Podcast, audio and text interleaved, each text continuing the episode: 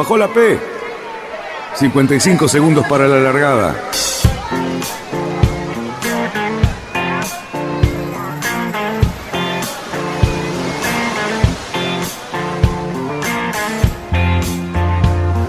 Así comienza Radionautas.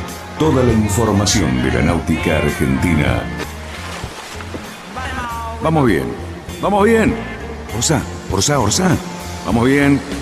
Orsa, Orsa, Orsa. 5, 4, 3, 2, 1.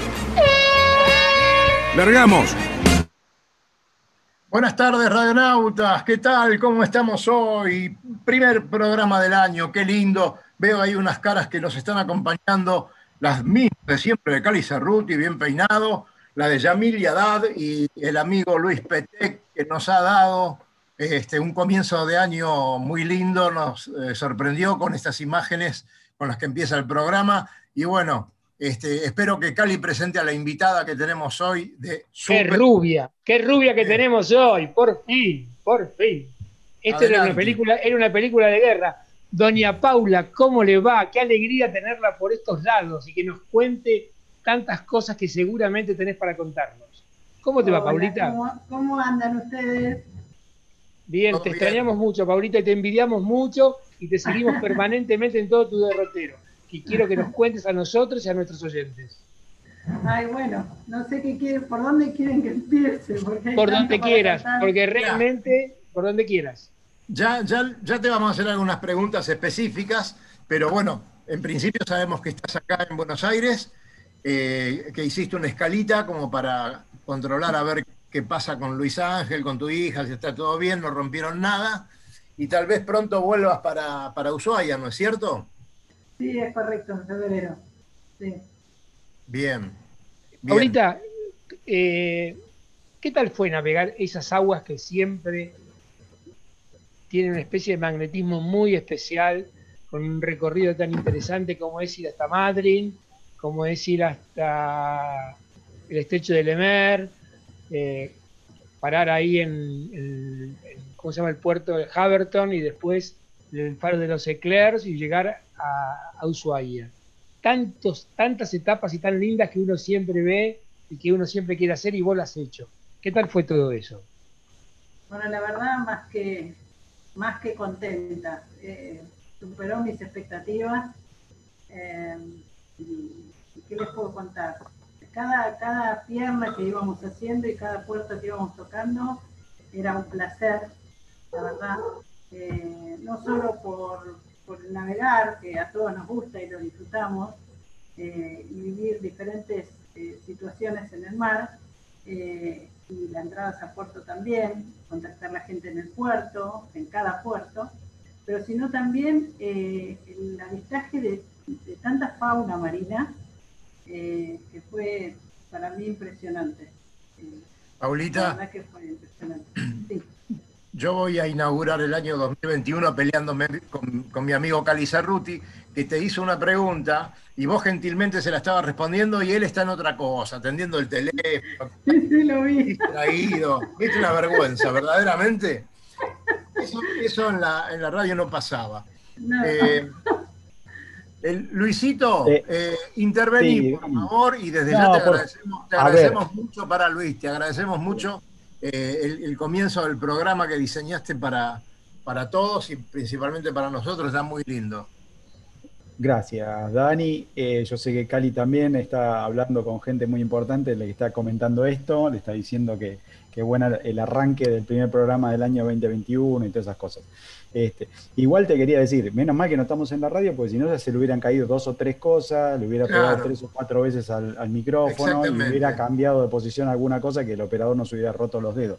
Así que, Lo único que no iba a pasar es que ladre el perro. Eso este, eh, Paulita, te quería más o menos para poner eh, a los que nos están oyendo, que nos van a oír después en la grabación o lo que sea. Eh, ¿Qué, mm, eh, fue la, pierna que hiciste vos?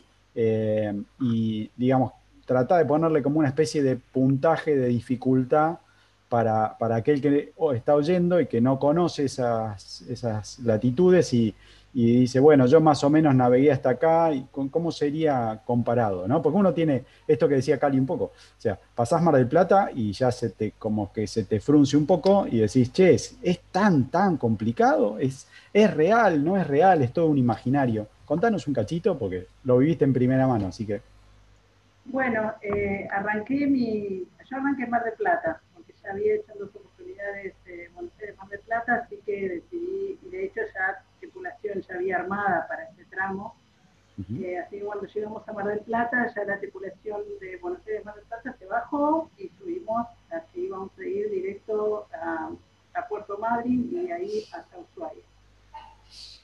Así que, eh, bueno, la verdad que la, la pierna, digamos, Buenos Aires, eh, perdón, en Mar del Plata, Puerto Madryn, no sé, lo que más me sorprendió es encontrarme con, con y con delfines.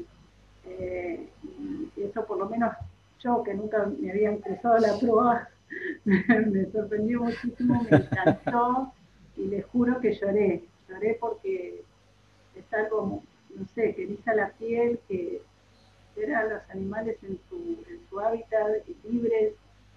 Y, no sé, todo sorprende, la velocidad en la que nadan, cómo, se interaccionan, cómo flotan sus su cuerpos. De, hecho, cruzan la proa y vos decís, se van a matar, y no. Y no, tienen una velocidad y doblan, por ejemplo, a 90 grados, una velocidad que no puedes creer.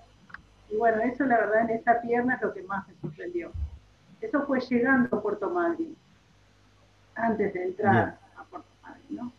Eh, así que Puerto Madryn nos nos, nos recibió con unos, creo que 40 y pico, casi 50 nudos.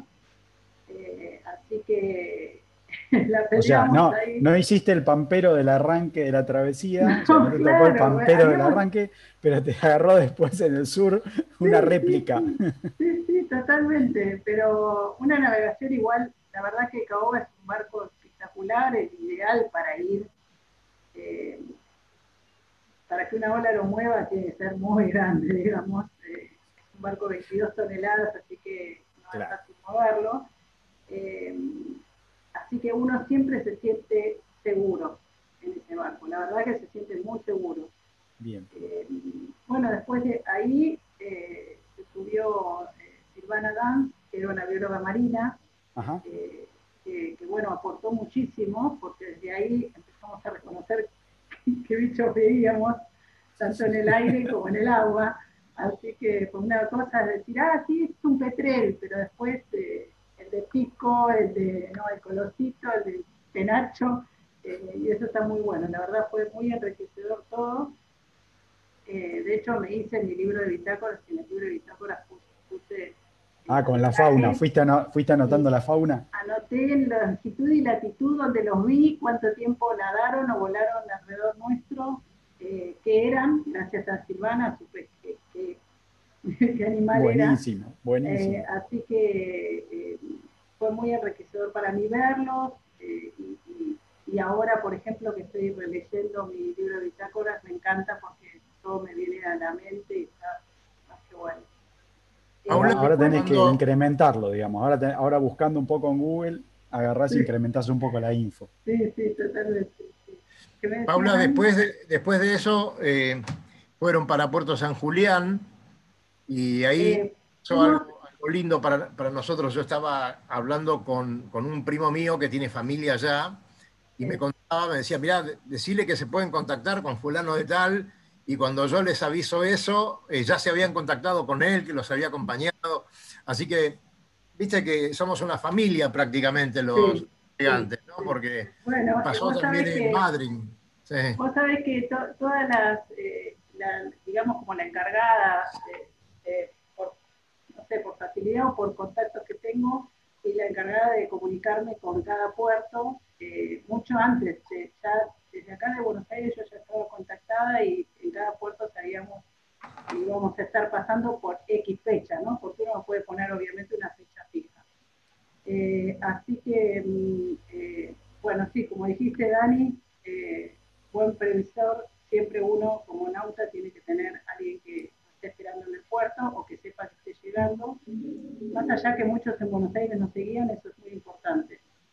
Claro. Así que igualmente, antes de llegar a, a vos me dijiste a, Camarones, ¿no? ¿Dijiste Camarones? No. A San Julián. A San Julián. A San Julián. Pa- pasamos por Bahía Janssen. Bahía Janssen es eh, eh, eh, una bahía bastante desprotegida, digamos, pero está en Punta Tomo, está justo Claro, eh, claro. la, la puntita eh, este, donde está toda la pingüinera, y eso es todo reserva eh, natural y, y protegida, y espectacular. Obviamente no lo vimos, no caminamos al lado de los pingüinos, por supuesto, pero fue eh, muy lindo acercarnos a la costa, a la bahía, y lo más que pudimos, hasta no fondear ahí porque está prohibido, ¿no? Pero sí pasamos, eh, antes de, San Julián pasamos por Santa Elena, eh, por Camarones, por Caleta Hornos. Caleta Hornos nos tuvimos que dar dos días y medio porque pasaba un frente muy grande y es bastante reparador. Eh, de hecho, el barco se movía estando adentro de, de- de Caleta Hornos eh, por, el- por el- por los fuertes vientos ¿no? que había afuera. Claro. Y ahí la pasamos muy lindo porque recorrimos eh, con el común, pasamos a tierra y pudimos recorrer un poco eh, la costa. Y como ustedes bien saben, el, el caoba corría con ese, esta parte del mensaje que llevaba también era el, el cuidado ambiental. eh, ¿no? Así que ahí pude fotografiar muchas cosas interesantes en la playa, en una playa que no va nadie, que no existe como tantos miles de kilómetros de Argentina que no hay nada, ¿no? Eh, Claro, no solo en la claro. costa, también pasa en la ruta eso. ¿eh? Sí, Y, Claro. y bueno, fotografiar muchas eh, cosas raras como jotas, zapatillas, baldes, eh, redes de pesca, eh, bollarines, eh, o sea, de todo, de todo, botellas. eh, y bueno, nada, un poco para acumular eh, y compartir después eh, con muchas de las, Paulita, hay una parte que a mí siempre me atrae las narraciones marítimas, que es el famoso estrecho de Lemer. Siempre cuando uno te lee, vas directo, te vas directo para. Directo a la Claro. claro, ahí porque el Lemer, que coordinar, coordinar el viento y la marea, los escarceos Sí. y toda esa historia. ¿Cómo fue la experiencia ahí? La experiencia fue espectacular cruzarlo, porque esperamos una ventana meteorológica eh, precisa para poder cruzar y entrar a Bahía eh, Franklin, que es donde pudimos entrar, porque era lo- el tiempo que teníamos como para que no nos agarre ningún peso, digamos. Así que horas anteriores habíamos eh, estado en Bahía Tetis, que es parte del continente, Fondeamos ahí hasta la, creo que a la una de la mañana fue que eh, dijimos salgamos, porque en realidad llegamos a Bahía Tetis y dijimos que nos cruzamos, nos cruzamos, hagamos, eh, ¿qué, qué hacemos? Estábamos ahí, bueno, todos queríamos ir a la isla de los estados, por supuesto. Eh, pero bueno, la meteo no nos daba, así que zarpamos a la una de ahí. Desde Bahía Tetis se veían los picos, de, eh, fue impresionante esa vista. De repente se despejó porque estaba muy nublado y veíamos los picos de la isla de los estados y es como que esos picos nos como que todos, estaba toda la tripulación afuera fotografiando ese instante y por lo menos yo lo que sentí es que me decía venir, ¿no? Entonces es como que, nada, empecé a hinchar en la tripulación como muchos, que empezamos, sí, vamos, vamos, vamos, y vimos esa, dijimos, bueno, podemos dormir dos horas, dormimos esas dos horas a la una, vieron que ahí le- la noche dura nada, o sea, Sí. eh, así que eh, a la una eh, zarpamos, llegamos a las cuatro y media a Bahía Franklin. No tiramos ancla, pero nos quedamos hipnotizados con, con lo que estábamos viendo. eh, y la verdad que, no sé, yo quiero volver, quiero volver. Así que en febrero, no sé cómo Ahí, hago, bueno. pero de vuelta para el sur. Muy Y, bien. y, de- y decime, por ejemplo, el puerto Haverton, que la gente no sabe, pero son los primeros pobladores de que hubo en la Tierra del Fuego, en realidad. Es un lugar de la estancia de los Haverton, es los primeros pobladores blancos de origen inglés que poblaron ese lugar. yo he visto fotos y realmente que te he seguido por las redes, las cosas que ustedes han publicado, pero además está lleno de historia de todos los que nos gustó la Patagonia toda la vida y esas travesías. ¿Qué tal la gente? ¿Cómo los recibió ahí? Bueno, primero te voy a hacer un paréntesis porque veo que me estoy extendiendo mucho, pero te quiero contestar lo que contestaste antes. Bueno. Eh, el estrecho de no tuvimos problemas, en absoluto, o sea, no, no tuvimos grandes, una navegación complicada. Lo que tuvimos fue pasando cuando eh, volvíamos al continente, digamos, ¿no? Entramos al canal, justo cuando entramos al canal después de Punta Blanco, hay una parte donde la tierra va un poquito más al sur, digamos, como una pancita. Bueno, ahí navegamos con 72.2 nudos de velocidad. ¡Epa! Era impresionante el viento, las olas no eran importantes, el tema era el viento y cómo soplaba. Y se nos rompió una parte de la chubasquera, se descosió, la de tela, eh, pero Sigfrido en un momento agarraba, agarraba, la estructura y decía, no quiero que se me vuelva la chubasquera. Y fue impresionante ese viento. Nunca viví esa velocidad de viento y obviamente solamente con ese barco, con ese velero, digamos, que me ocurre volver a, vivirlo, ¿no? Eh, y bueno, yendo para, para Harberton, como dijiste, eh, la pasamos espectacular ahí. Suerte que Abby, que es la dueña, estaba ella, su marido y sus tres hijos con su padre. Eh, eh, y bueno, nos hicieron visitar el museo, ahí hay un museo muy importante que era de la madre de Abby. Eh, así que ahí la pasamos fantástico, porque nos dejó sembrar cebollas eh, después cosechamos, eso mismo a la tarde fuimos a la cocina fría y cortamos todo lo que habíamos cosechado.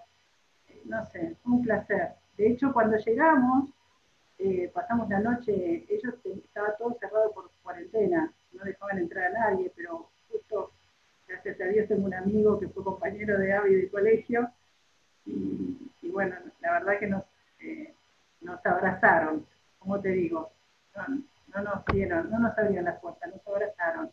Y nos hicieron un correo patagónico, eh, ahí al aire libre. Infaltable el cordero patagónico. Impresionante. Sin duda. Con todas las verduras de la huerta, todo natural y con flores. O sea, las ensaladas tenían flores, los tomates de la huerta. Cosas Lindo. Impresionante. Así que no tengo más que agradecer a Avi y a su familia bueno, espero volver a este lugar eh, mágico.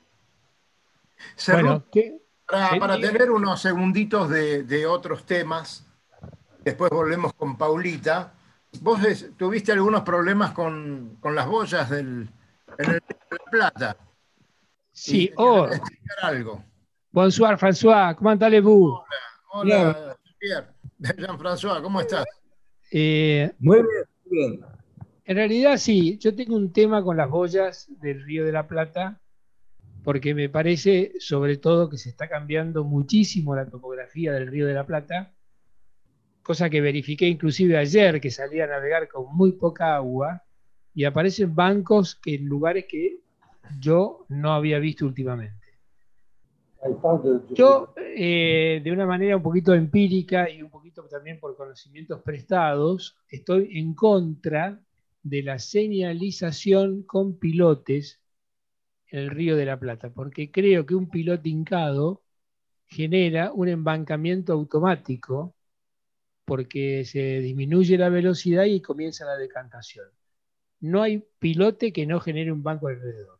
Y eso está ocurriendo, por ejemplo, en el canal Riva de Mar, más allá de que se ha modificado la topografía del canal vinculación, habiendo un dragado un banco que existía, lo cual el flujo de aire, que es, el flujo de agua que salía por el San Antonio y había roto la barra y venía para el Río de la Plata ayudándonos mucho a navegar, está volviendo a su cauce natural bajando por el vinculación y el Luján. Eh, creo que está mal marcado y mi sugerencia es volver al método tradicional. Los beriles de canal hay tres maneras de marcarlos con las boyas que se llaman boyas de tambor, o sea, una boya, qué sé yo, que flote, una boya de castillete, que es la que se utiliza en el canal Mitre, o lo que se llama un espeque. El espeque es un palito que está agarrado muy corto al fondo y que no es tan susceptible de derivar con las mareas o con los vientos. Por más que esté inclinado, siempre va a marcar. Y eso para mí es el método ideal para marcar aguadas estrechas, porque aunque uno esté inclinado, puede imaginariamente seguir su trayectoria y sabe dónde está el beril. No es el caso de una boya que, como tiene mucha cadena, porque tiene que servir para el perdóname, perdóname, pero ¿por qué se está eh, poniendo tantos, tantos palos clavados, esos que a vos... No lo sé, A mí, Dani, la verdad que me, sumo a las voces mías y a, mis amigos. Yo, creo que tiene, que tiene que ver eh, con el mantenimiento de las boyas, que es muy difícil. Las boyas eh, con, con, algunas sudestadas se mueven un poco, empiezan a salirse, mm, cortan cadenas, se rompen las mismas boyas. no, lo que justamente las boyas convencionales, con metros excesivos o, digamos los necesarios para poder servir con mareas altas, con mareas bajas y vientos cruzados, te marcan el canal para cualquier lado. Claro, exacto. La metodología del espeque, que es un palo largo y finito, que está contemplado en casi todas las, este, imágenes de boya del beril de canal, es la más ideal. Y además no el palo hincado como el riba de mar, porque el riba de mar se ha embancado justamente porque alrededor de cada uno de los palos se ha generado un banco de tierra.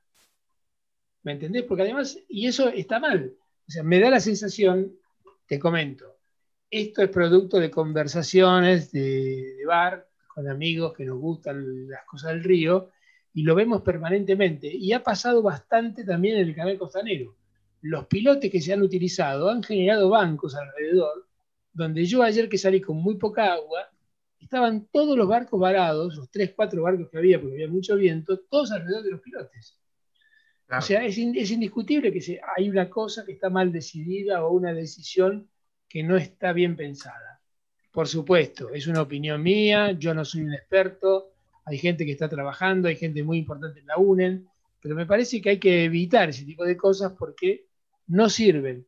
Nuestro río está creciendo. El delta crece alrededor de 90 a 130 metros por año. Y los canales para navegar se están haciendo cada vez más estrechos y menores, con menos profundidad. Entonces, yo ya siempre cuento lo mismo. Yo, en este momento, en lugares donde yo navegaba cuando era chico, hoy hay islas enteras. Hay una isla del náutico entera. Una, cuando yo tenía nueve años le pasábamos por arriba. O sea, quiere decir que en tiempos, en tiempos naturales para mí es mucho tiempo, toda una vida, pero para, en tiempos normales es poco tiempo, se ha llenado y se va a seguir llenando si no tomamos esas precauciones. Por lo tanto, probablemente lo que vamos a hacer es, es conseguir hablar con gente de la UNEN, que son más especialistas, o con alguna persona que tenga mucho más experiencia de la que uno puede tener y que realmente nos asesore acerca si la metodología para marcar las aguadas es la correcta o no porque nos vamos a quedar sin esas alternativas, prontamente. Bien, señores. Eh, Yamil, estás mudo. ¿Algún comentario o alguna pregunta, Paulita? Hola Dani, buenas tardes. después nos vamos de lleno a la vendetta. Les aviso una cosa, la, señora, Paula Caviquia es la que tiene más galones de todos nosotros. ¿eh? Así que la que se ganó los galones absolutos es la señora Paula Caviquia. Totalmente, estaba escuchando muy atentamente y mientras estaba también chateando con nuestro productor, me quiero sumar ante todo al aplauso respecto a la apertura, muy buena, así que muchísimas gracias. Eh, y bueno, escuchando atentamente, lo que cuenta Paula es realmente apasionante, creo que si a todos nos gusta ir al sur, ir al sur navegando debe tener eh, una, una magia extra. Y quería preguntarle, por ahí, si ha tenido estas experiencias en el pasado es la primera vez que hace algo así, y que nos cuente un poquito más sobre los otros eventos. Pasan cosas buenas y pasan cosas de las otras, que es donde uno aprende mucho. Entonces, por ahí preguntarle si tiene alguna de esas para comentarnos, como la chubasquera que se vuela, o los 72 nudos, alguna cuestión en la tripulación, algún momento ahí bisagra en el viaje. Bueno, Yamil, yo que sé, ah, si hay algo que, eh, o sea, nunca tuve miedo, nunca tuve miedo, pero sí tuve esas cosas de pensar qué pasaría si. En el caso, por ejemplo, en Mar del Plata, nos, que, nos pasó que la limera empezó a, perder un poquitito de agua y eso no es cosa tonta, digamos, porque eh, por suerte no habíamos zarpado, o sea, eso sucedió eh, y lo notó el capitán cuando ya estábamos, eh, nosotros sabíamos en la nueva tripulación había llegado el barco, así que por suerte en la tripulación había dos ingenieros mecánicos, por lo cual se pudo solucionar en, un par de días, unos repuestos, un par de cosas, que de hecho como papá ingeniero mecánico, imagínate que yo también metí mano, nunca dejo de meterla, así que eh, bueno, lo reparamos, lo solucionamos, pero después en el camino pasaron un montón de cosas, la, bomba de agua dulce, la bomba de agua salada, por ejemplo, eh, que refrigera el motor, eh, cayó sobre el alternador, el agua, así que el alternador quedó espantoso, todo horrible. Llegamos por suerte a Ushuaia y apenas llegamos contacté a una, a, un, a una especialista y la pudo arreglar, pero eh, viste esas cosas como que se van rompiendo y decís, inodoro, la postre. Mm. ¿Qué cosa, perdón? No, te escuché. El inodoro, el inodoro tenemos que ese, ese, ese, ese, señor, ese señor siempre causa problemas. Siempre causa problemas. esas cosas es como que yo me había, mira, mira lo, loco, ¿no? Que siempre me dedico a hacer, bueno, Dani me conocerá, que hago tengo plotter en mi casa, entonces a todo le pongo el plotter, le pongo el cartelito. Entonces le dije, sí, sí, ¿te parece que le pongamos en el baño no tirar el papel, no tirar cosas? Y bueno, lo aclaré en la tapita, ¿viste? De, de, y bueno. ¿Vos te, ¿Vos te acordás la frase de hormiga negra? Hormiga Negra tenía en el peco de una frase muy linda que decía, no tire acá nada que no haya comido antes.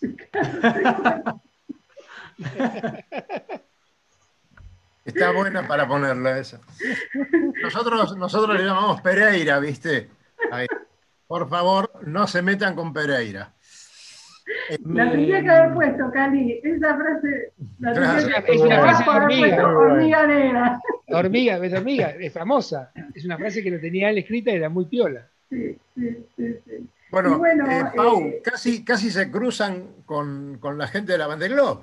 Sí, sí, sí. Es más, en, en cuando estábamos en Harrison, vino el Tano de, de, asociaciones de, Adam y nos escoltaron así con un barco eh, que estaba varado justo en Ushuaia, un brasilero, así que fuimos navegando con ellos y recorriendo un poco eh, las mejores vistas, la isla Martillo, que está llena de pingüinos hermosos eh, que pertenece a la familia a, a eh, y bueno, vos sabés que cuando llegamos a Ushuaia, el Tano me dijo, che, hay un barco de la que, que parece que tiene problemas y va, a entrar. Eh, pero obviamente, bueno, yo no sabía cuál era porque no tuve tiempo, de, estábamos con el tema, un montón de cosas de Caoba, y, eh, pero me había comentado que iba a ir a, Puerto William. Nunca me enteré quién fue, no, no tampoco me, me puse a, a ver quién era y si había entrado o no, eh, y si había necesitado ayuda o no. Decime, el, faro de los, el faro de Leclerc, ¿es lindo como parecen las fotos? Mirá, eh, la, sé que es chiquitito. La realidad es que eh, yo no llegué a verlo, yo no llegué a verlo. vi un montón de otros faros, pero yo no, llegué a verlo y de hecho son como las cuentas pendientes para febrero.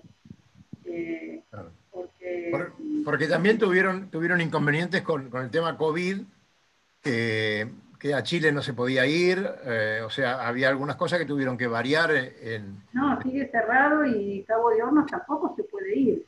O sea, yo tenía la idea de Cabo de Hornos eh, y, hacer todo el recorrido de la isla de los estados, pero para la isla de los estados hay que pedir permiso en Ushuaia y eso lleva tiempo, de hecho lo estamos tramitando y recién ahora parece que está avanzado eh, así que ahora el Caoba se fue para el oeste, para una bahía cerquita a Ushuaia, ahora está navegando hacia allá. eh, pero no puede ir todavía a Isla de los Estados. Eh, así que esas son como cosas del COVID, digamos, que nos claro De hecho, a muchos puertos no solamente tiramos ancla y nos quedamos cerca de la costa, porque en un momento nos, ni siquiera nos dejaron acercarnos a, la costa, ¿no? Venían en común a traernos lo que necesitábamos. Bien. Eh, quería comentarte una cosita de San Julián. Sí, dale, dale. En San Julián, cuando estábamos llegando, o sea, me voy un poco para atrás. Antes de salir eh, de, Puerto Madero, yo organicé tres charlas con tres personas que, navegantes que habían navegado esos, mares, ¿no? Y habían hecho un recorrido similar. Entre ellos había un chileno, que es, amigo que hace, hace tiempo, y en la charla nos decía, siempre lleven el argentino un vino extra por si se cruzan con algún centollero. Y bueno, eso hicimos obviamente, y se nos dio en San Julián. Estábamos llegando a San Julián y justo había un centollero en el, puerto, y prefectura dijo, no, no hay lugar, no hay lugar, y el centollero dijo, sí, sí, arrimate a mi proa. De hecho, nos arrimamos a la proa y, y nos ofreció centollas las centollas en la cabeza te las centollas en la, en la cabeza te quedaban preciosas. Esas centollas en la cabeza les quedaban fue, fue, fue, increíble porque nos dieron una bolsa de consorcio de cebollas. Ellos me traían toneladas. Era una bolsa de consorcio, para ellos no era nada. Eh, le dimos vino, por supuesto. Eh, pero bueno, comimos tantas centollas, nos salieron tantas sí. Pero fue impresionante eso. Qué bueno, qué bueno, qué bueno. Luisito, eh, pasó media hora el programa. Eh, tenemos un podcast, hay un cuento que empezamos con eso de Cali Cerruti que está teniendo mucho éxito. Tenemos un saludo eh, muy lindo de nuestro amigo Santilange. Este, contanos un poquito cómo nos pueden escuchar, cuándo nos pueden escuchar, todo lo que vos este, estás organizando.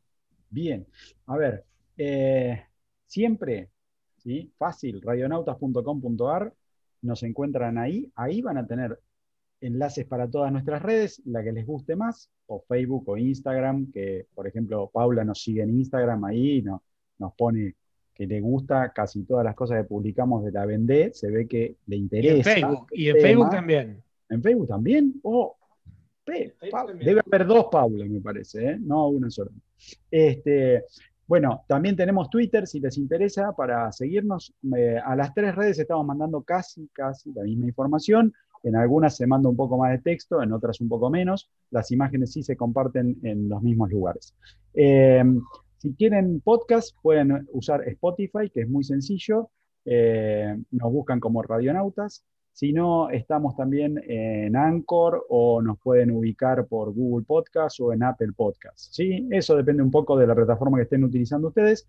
Eh, si no, en la web es fácil. Después, YouTube, tenemos nuestro canal ahora, este, en el cual están los vivos ya desde diciembre del año pasado. Y este año empezamos con bastante fuerza en la parte más de videos que en la parte de audio. Así que nada, pueden divertirse, nos ven cómo hacemos el programa, van a ir, eh, este año van a empezar a, ver algunas publicaciones de, detrás de, escena que tenemos nosotros, se van a poder divertir, además de, escucharnos este, decir las cosas de los viernes o de la preparación de los, de los especiales. Eh, bien, a ver, ¿Puedo saltar a la Vendé? Porque si no, se nos va a el programa. Ahí, está, ya François muy atento para, muy bien, Muy bien. Adelante, adelante con la vende. Luchito. Ya está, ya está muteado, está muteado. Sí, ¿eh? a ver, vamos a reiniciarle el audio. Ahí lo tenemos a Jean-François. Sí, sí. ¿Cómo estamos, Jean-François? ¿Todo bien? Sí, todo bien, todo bien, pero... Pero ya te tenemos acá, no estás más en París. Sí, sí, y perdí un poco la, no, no, no, tuvo mucho tiempo para seguir. Eh, estoy muy eh, interesado por ver dónde muy Bien. Ahora. te vas a enterar de todas las novedades de esta semana. Entonces, hago un recuento de lo que a mí, ¿sí? tomo, tomo la responsabilidad, me pareció más interesante de esta semana. Eh, lo primero fue el, heroísmo de esta chica Pip Hair, que la verdad me tiene asombrado, primero por la navegación que viene haciendo, que es impresionante, está con un, con un IMOCA 60 de generación muy, muy antigua, ¿sí? y, está, estaba en posición 15, remontando bastante bien desde atrás, eh, cuando tuvo una rotura de una de las palas, de la pala de babor del timón. Y aunque no lo puedan creer, ¿sí? entre una de las cosas que había preparado ella antes de salir del Sable de Olón fue probar de hacer un cambio ¿sí? de una de las palas con una rutina. Ustedes dirán, che, pero la pala agarra, pum, la saca, pum, la pone. No, señores, es bastante más difícil, ¿sí? Porque no son, no son palas que estén eh, como por ahí en algunos modelos que nosotros hemos visto en el río, qué sé yo, que se, se puede sacar la pala, el perfil, se puede sacar desde cubierta. Estos están embutidos eh, desde abajo, ¿sí? O sea, la, limera pasa por eh, unos bujes Así que viene desde la parte de abajo hacia arriba y de ahí se encastra para, eh, digamos, eh, hermanarse con la de estribor. ¿sí? Lo cual lleva una complejidad, el cambio, que no es tan sencillo porque son palas que flotan. Así que hay que sacarla de ahí ¿sí? y poner la otra en el mismo mecanismo. Cali nos va a ilustrar ahora con... Además, quiero, quiero aclarar una cosa para valorar lo que esta señora hizo en el lugar que lo dice que está a 500 millas del Cabo de Hornos, las palas esas miden 80 centímetros por 2 metros y medio de largo. Sí. O sea, no es una pequeña pala de timón. Estamos eh, hablando de un pedazo de plástico que hay que sacarlo del agua y reemplazarlo por otro. Sí, y debajo del agua. Debajo del agua y en el medio del, del Pacífico Sur. Sí, y, solita. ¿sí? Eh, está muy interesante uno de los, eh, un video que compartimos justamente de la práctica que hizo ella en la Marina, en el Sable de Olón, controlado con otra gente que le estaba diciendo cuál era la mejor forma para hacer ese cambio. ¿sí? Este, en ese lugar controlado le llevó una hora aproximadamente hacer el cambio. En este caso, eh, de acción, ella dice que le llevó una hora y media en el Pacífico, de preparación tuvo varias horas más y, de, y para culminar otro tanto de horas para, cerrar el tema. ¿sí? Así que, eh, señores, de mi parte, aplauso de la semana para, para PIP, eh, más allá de la navegación que está haciendo, que en su momento, hace unas dos o tres semanas, comparábamos con Didac Costa, estaban con barcos de generaciones más o menos similares y iban los dos eh, muy parejos. La verdad que esta chica le puso el turbo este, ya hace unas semanas y le sacó mucha distancia, lo dejó casi, casi en, un sistema meteorológico diferente, o sea, logró pegar el salto ese que decimos a nosotros siempre que es tan, tan difícil y está eh, en otro grupo. ¿sí? Luisito, los primeros, a ver cómo estamos. Los primeros lo tenemos a Vestaven, a Dalín y a Rullán, ¿sí? que están eh, a ver, Vestaven está a 400 y pico de millas por delante hoy y está a la altura de Brasil, ¿sí? Como más o menos como para ubicarlo, ¿sí? Porto Alegre, está a la altura de Porto Alegre. Bien, bien, ahí en tres días, en, tres días llegaron desde, desde Viral el Cabo de Hornos, en cuatro días, hasta la altura de Porto Alegre, para que se den una idea de lo que significa navegar y eso que están encalmados. Exacto, exacto. Eso quería aclarar, Cali. La queja de ellos totalmente es que la medio de 15 nudos. Eh, no, tanto, no tanto. Hay momentos en que estuvieron con, con, con siete nudos, seis nudos, porque hay muchos centros de alta presión y que no tienen viento. Exactamente, y, son medio, unos centros medio chicos y la verdad que se le están cambiando de posición, le están, están complicadas las navegaciones, están, los, los 10 primeros se están quejando todos de la misma, del tema de la meteorología, o sea, dice, salimos de un Pacífico que no tenía de Pacífico nada y entramos en un Atlántico, pensamos que nos iba a tratar mejor, lo único que nos está dando es mejores temperaturas, pero el resto la verdad que seguimos igual. ¿sí? Es más, eh, creo que era, me parece que Rullán, creo que decía, eh, que la verdad que si había alguien que había eh, armado la meteorología de esta Vendée, si lo agarraba, medio que se las iba a ver con él porque estaba recontra podrido el tema. Eh, todo, el viento del Atlántico Sur lo agarró Paulita en la entrada de. sí. claro, se lo sacó, se lo sacó todo de la vendé y, a ellos los dejó con cuatro o cinco nuditos, nada para que se la arregle. Muchachos, este, eh, saben que de, del primero al último Eh, o sea, donde está el último en este momento, el primero pasó hace 18 días. Es un dato, ¿no? Sí, sí. Y tiene arriba un 70 y pico por ciento de, de la regata hecha y el último está en un 45%. Pero Dani, eso era habitual en Más de 20 días, vamos a tener más de 20 días en la lancha, Cali, cuando nos toque recibir. Sí, exactamente. Nosotros somos especialistas para eso, pero decime, en las Vendée Globe, casi todas las ediciones anteriores, vos nunca tenías 10 competidores, digamos, en, en la misma zona, en 500 millas. Vos tenías dos por ahí que se cortaban y 1500, 800 millas atrás tenías el tercero, y así sucesivamente. El final de esta Vendée Globe es espectacular y es incierto. Y como decía, decía Luis, Pip Hart está corriendo con un barco que se votó hace casi 20 años. O sea, con lo cual, eh, la señora esta, que además tiene 45 años, que es muy joven, pero tiene 45 años, es una señora que es la primera vez que es cabornier y que está navegando de una manera increíble. Lo mismo que la otra señora, que es Clarice Clemer, que con un barco, si bien no tan antiguo, le está haciendo fuerza a un barco totalmente nuevo y de nueva generación. Más o, menos, dice Luis. No, no, no, no, está de acuerdo Luis, ojo, ¿eh? No, yo lo desafío a Luis. Lo que pasa es que Luis es Hay una mujer. Una Luis, que, a ver, convengamos. ¿Por qué, ¿por qué no la desmuteás a Paulita? Paulita, desmuteate. No, no, no, no, no, no. Sí, desmuteate. Defendé, defendé a las damas. Lo que pasa es que Luis es misógino. No, no, no, no, no, no, no, no, no, para nada. A ver, es tu pollo, vos la defendés mucho a Clarice Cremer. ¿sí? Tengo varias razones. es un excelente navegante y es muy bonita. No, no, no. Mira, a ver, a Isabel que me parece que le lleva un poquito de ventaja a la chica esta. Era porque Cremer. es joven, que le gusta. Este. Sí, me encanta Clarice Cremer y me parece muy bonita. Isabel yo que también me gusta. ¿Ves? Ahí se pisó también. Ya está, ya perdió todo. Pero no tiene que ser porque es la más bonita. No, no, no, no, por supuesto que no. Acusa, lo acusa de feminismo. Ah, ah, no, ahora empezamos con el feminismo. Pará, veamos una cosa. Mira, esto me hace acordar el día que a mi mujer le dieron un premio por ser la única mujer de una regata. Te comunico que ese premio se rompió cuando llegó a casa. Se le debe haber caído.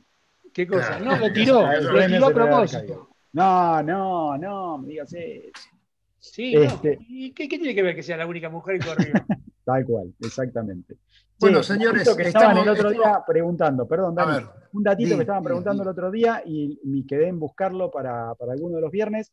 Eh, la distancia más larga recorrida en 24 horas en esta Vendée son 513 millas náuticas. Sí. Que el otro día decíamos, che, si agarran y salen de Buenos Aires, ¿hasta dónde llegan? Y qué sé yo. Bueno, este, el muchacho este, Tomás Rullán, con el LinkedOut, hizo 513,3 millas, se los traduzco, 954,3 kilómetros, ¿sí? a una velocidad media de 21,6 nudos. Hmm. Eh, no traten de con el H20 hacer eso porque no lo van a lograr. Te digo que yo con el grumete, con el grumete de través le pego Luis, vos decís que no, que no se llega, vos No, ni con el esquí, ni con el esquí, no. no, yo te digo que con el grumete, con el grumete vacío y de través le pego un susto, ¿eh? Te digo que le pego un susto. Sí, sí, sí, le apuntás al medio puede ser que le pegues un susto, pero de otra forma lo dudo bastante. a ver, eh, señores, un segundito, faltando 15 minutos para terminar el programa, les quiero decir que de acá, de los 60 pies de los IMOCA, y, toda la parafernalia que tienen estos barcos, eh, ya estamos inmersos en la mini Transat, Luisito. Tenemos un montón de novedades y falta muy poquito, así que nos vamos de los grandotes a los chiquititos. más chiquititos, donde, bueno, tenemos, tenemos bastante información. Eh, hoy justo la organización nos mandó este, un comunicado. Son 126 los preinscriptos, ¿sí? una cosa que hablábamos hace un par de semanas con Fede Waxman, che, cómo era el tema este para que si se pasan de la cantidad de plazas que existen, eh, bueno, se ve que nos estaban escuchando lo de la organización y nos mandaron una circular avisándonos de cómo era el tema. ¿sí? Hay solo 84 plazas entre proto y estándar. ¿sí? lo que ellos califican y lo dan como riguroso absoluto es, lo primero es que tienen que cumplimentar eh, la, la, clasificación, ¿sí? O sea, tienen que tener 1.500 millas de carrera, tienen que cumplimentar 1.000 millas en, en, el barco en el cual van a competir y 500 millas en solitario. Eso, por un lado, eso, eso les da, digamos, posibilidad de conseguir su boleto de partida en, la mini el 23 de septiembre. Ahora, eh, para, si todos, digamos, estos 126 cumplieran con esa regla, lo que pesa es la cantidad de millas recorridas en su barco ¿sí? desde acá hasta la fecha. O sea que ahí se van a estar matando, hay eh, nueve, nueve regatas que se pueden correr, en este año, ojalá las puedan correr, porque recordemos que el 2020 les fue bastante esquivo, tuvieron pocas regatas disponibles y, bueno, tuvimos la suerte que Fede Waxman y Yamila Tassin, que son los dos que seguimos eh, nosotros durante todo el año, lograron la clasificación, lograron hacerlo, pero hubo algunos competidores que en Europa no lo pudieron hacer, ¿sí? Por, el tema COVID principalmente. Eh, a ver, en esas nueve tienen que sumar todo lo más que puedan. El Atlántico va a tener, eh, creo que cinco y cuatro sobre el Pacífico, sobre el Pacífico, sobre el Mediterráneo. Y, digamos, cada milla va a contar eh, de oro porque es la primera vez que hay tanto preinscripto y todavía no cerró la preinscripción, o sea que tienen más tiempo para anotarse. Eh, y bueno, nada, va a estar, va a estar bastante, bastante complicado. La semana próxima vamos a estar explicando bien cómo es esto de la clasificación y para qué se clasifica, ¿no? Eh, ¿Qué es lo que todos quieren eh, llegar a correr?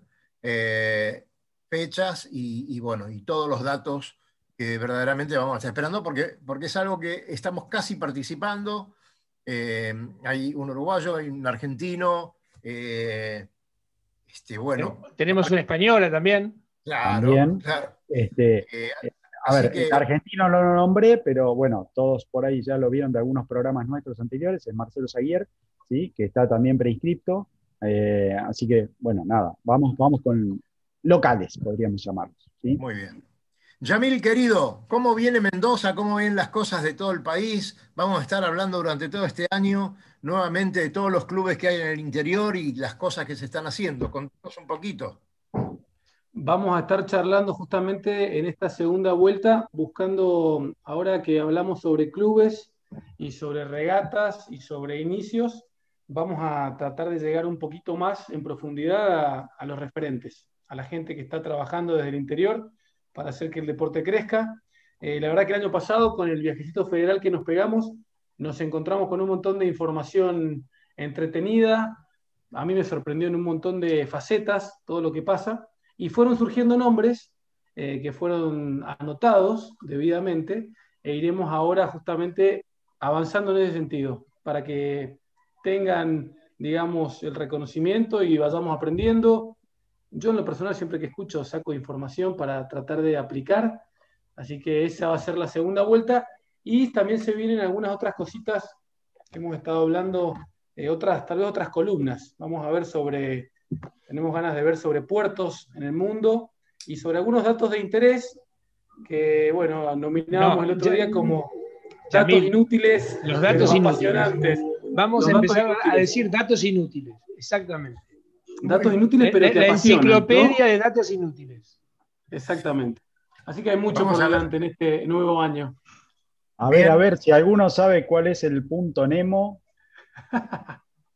Bueno, hay que, ah, no sabe. Bueno, a ver, me lo buscan para la próxima. Me lo buscan para todavía están pasando por el punto. No lo quememos. Les tengo que confesar que cuando yo leía Punto Nemo, yo qué será una isla eso que está ahí. Pero después, por supuesto, nuestro ilustrador Cali Cerruti nos contó de qué se trataba. Cali, contalo brevemente porque es muy interesante. El punto Nemo es el punto eh, más alejado de toda costa de cualquier continente y se da la particularidad de que un astronauta en una estación espacial está más cerca que cualquier habitante que esté pisando tierra firme en la Tierra. Espectacular. Con lo cual, o sea, está más cerca a una persona que está en el punto Nemo de un señor que está en el espacio que de cualquier lado que esté un tipo parado de cualquier islita o continente. Claro, o, sea, estamos. Oh, estamos en el punto Nemo. ¿Quién me viene, quién me viene a buscar se me acaba. Y en ese punto Nemo El timón. Un dato más. Como decía Cali, el astronauta está a 480 kilómetros y cualquier habitante está a más de 2.300. Exactamente. Está mucho más lejos. Mucho más lejos. Está lejísimo. Lo más simpático es que hay un punto Nemo continental. También hay un punto Nemo continental. Ah, para ver. A ver. Ah, vamos para la próxima, vamos para la próxima. Muy bien, Yamil ahí, bien, Yamil, bien, Yamil ahí. Vamos a arriesgar, a ver, a ver, digamos cada uno. Larguen, ¿dónde creen que está el punto Nemo continental? En, Siberia. Un, punto Nemo se define como un punto de, mayor dificultad de acceso desde una costa. A mí me parece que, te juro, me, me, juego que es Siberia. No. Uy, no. Mira. bueno, otro, bueno. Siberia, si no es Siberia, puede, puede, ser África. ¿eh? Puede ser el norte de África. Tampoco. ¿Qué? Paulita. Paulita. Eh, bueno, no al norte, pero no sé en qué lugar. Muy al norte. Bien, ahí, Jean-François, a ver, arriesgá. Ah, Antártico. no sé. El Polo Sur. El Polo Sur. Polo Sur. Este, no, yo me juego por, por algún punto entre medio en la selva, entre medio de la Amazonia y, y ¿cómo es? Y no sé, y Colombia o alguna cosa por ahí. No creo. No, o una isla de Indonesia. ahí va, ahí va un poco, no es una isla, pero ahí va más, un poquito más cerca, zonalmente hablando al menos. Decí que ahora saqué, saqué mi mapa mundi de acá. Pero... medio de Australia, ¿viste? Una cosa así. Claro, ahora no, no, me, no me, hagan la, la, gran googlearlo porque no vale. No, no vale, no, vale, no vale. No vale googlearlo. Bueno, yo, yo, lo voy a dejar. No, no, no, vamos a estar. No, viene, viene para, el viernes que viene. Un poquito más, claro. Esto bueno, es, bueno. Esto es como, los recursos de las series, el cliffhanger que te deja claro. el último capítulo con el enganche. Vos decís, ¿qué pasó? Sí, no, no, vale cometer, no, no vale cometer, no vale cometer esa, esa mediocridad de buscarlo y hacerse el canchero que uno lo sabía. No, no, si ya hay está. Que, hay que asumir la ignorancia. No, no, el único que acá es a mil, todos apostamos y parece que ninguno le pegó, así que estamos. estamos tengo, tengo una, una, idea, una idea que recuerdo, así que, pero bueno, capaz que tampoco bueno. está buena, así que vamos a ver el viernes que viene. Vamos a verlo el viernes. Paulita, felicitaciones por todo lo que has hecho. Te Gracias. seguimos permanentemente. Yo particularmente, te juro que cuando vos estás navegando, yo estoy al lado tuyo. Permanentemente. Bueno. La verdad es que les quería decir de que me sentí acompañada, porque eh, mucha gente me decía que esto mismo que vos decís, eh, Cali, así que me sentí muy acompañada a pesar de estar con una excelente tripulación. Eh, eh, y bueno, nada, y, a, y, ya que estoy aprovecho para agradecer al capitán, a Sigfrido Nielsen, que sin él no podríamos haber hecho esta travesía tan hermosa e inolvidable. Mira, tenemos que decir una cosa. Paulita. Eh, lo hemos visto a Luis Ángel con otra mujer. A bordo, a bordo. A bordo. Hermosísima, divina. Era para el otro programa eso. Bueno, sigue, sigue. Si es más linda y no le da problema, y bueno, ¿qué le bueno, voy a hacer? Me este, supera. De todas maneras, aparte era muy jovencita, yo no sé, viste, hay gente que tiene suerte. Ay, me mató también, y no sé, no sé con qué armas pelear. Bueno, bueno, seguramente era tu hija, pero bueno. Este, ah, bueno, entonces. Ha sido Jean-François, eh, vamos a navegar. Este, ¿cómo, ¿Cómo están las cosas para, para vos en este año? ¿Te vas a quedar acá un tiempito? ¿Nos vas a ayudar un poquito con las traducciones de, de todos los franceses que están corriendo, tanto en la Vendée como, como después en la Mini Transat, ¿no? Sí, sí, voy, voy a, voy a probar. pero te, te, tengo, que tengo que mejorar mi, mi castellano. Tu castellano. Bien. Bien. Bueno, Señores. No, estoy acá hasta, hasta fin de mayo mínimo, mínimo. Ajá. Muy bien. Lo vamos a tener por aquí y vamos a navegar con Jean-François. Señores, eh, una de las cosas que vamos a hacer este año va a ser viajar. Tenemos un asadito en Mendoza que concurrir. Vamos a ir a San Pedro, que lo venimos dejando de lado desde el año pasado. Vamos a estar por Rosario, vamos a viajar todo lo que nos permita esta pandemia y vamos a estar con Yamil en los clubes. Vamos a tratar de, hacer eso, ya no solamente por la radio, sino también ir a hacer programas eh, directamente de esos clubes. Eh, don, Daniel, don Daniel, me disculpa. Señor. Me disculpa, don Daniel. Mire, debido a la pandemia, hemos tenido cerrados todos los destinos habituales a que los nautas estamos acostumbrados. Sí, señor. Así que yo ya se lo he comunicado al señor Petec en la navegación de ayer, eh, sin haber tomado nada de alcohol, les aviso, porque éramos dos viejos solos, eh, pero bueno, no somos viejos, somos antiguos, que distinto. Entonces, dos antiguos, eh, se nos ocurrió... Modelo retro. ¿Cómo?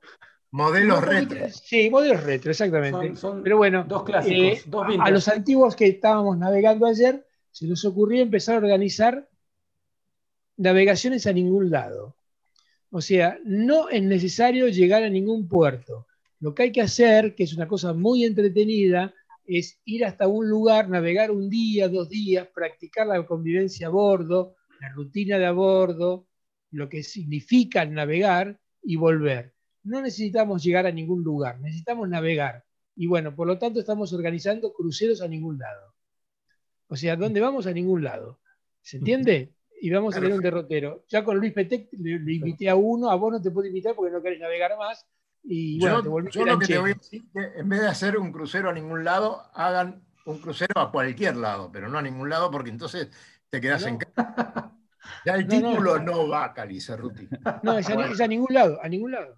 Exactamente. Bueno, faltan tres minutos, así que nos vamos saludando. Yo le quiero preguntar a, Paulita para cuándo tiene planeada la vuelta a Ushuaia y qué sería después cuando llegas al barco, eh, qué planes hay o es para ya empezar a volver con el barco.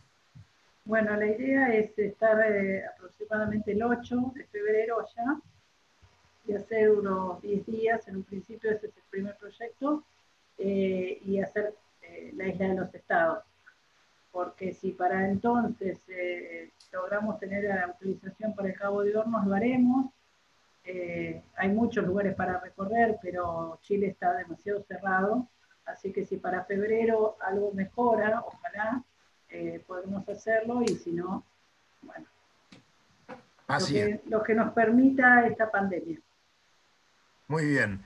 Este, quiero saludarlos a, Luisito, gracias por todo el trabajo que hace durante la semana.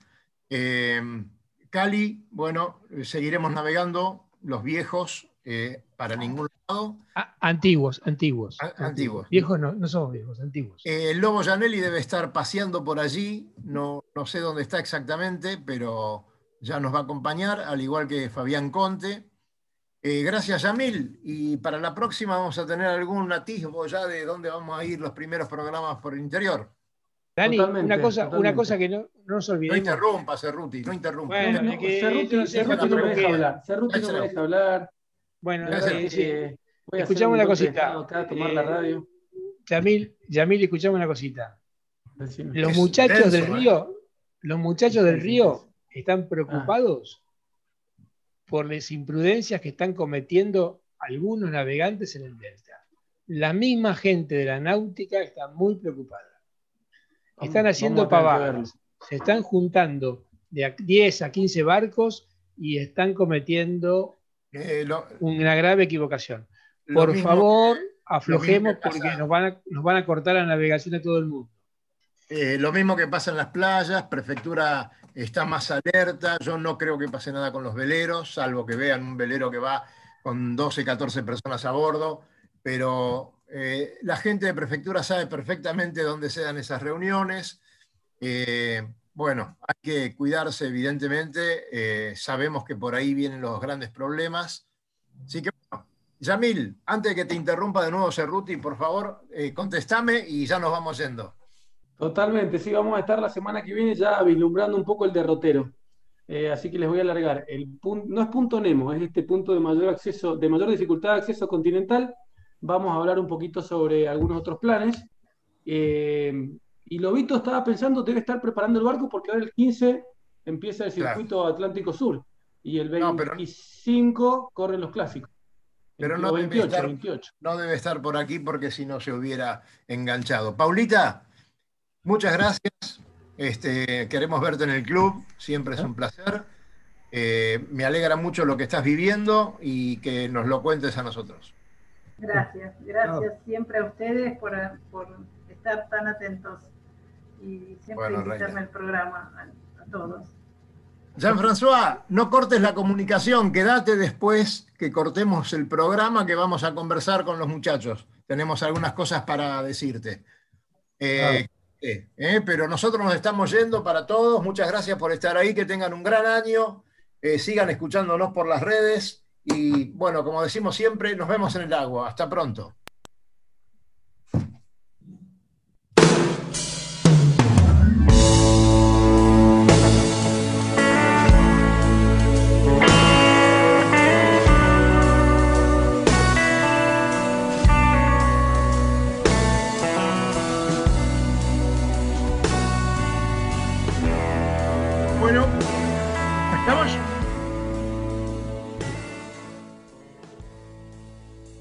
¿Qué temazo?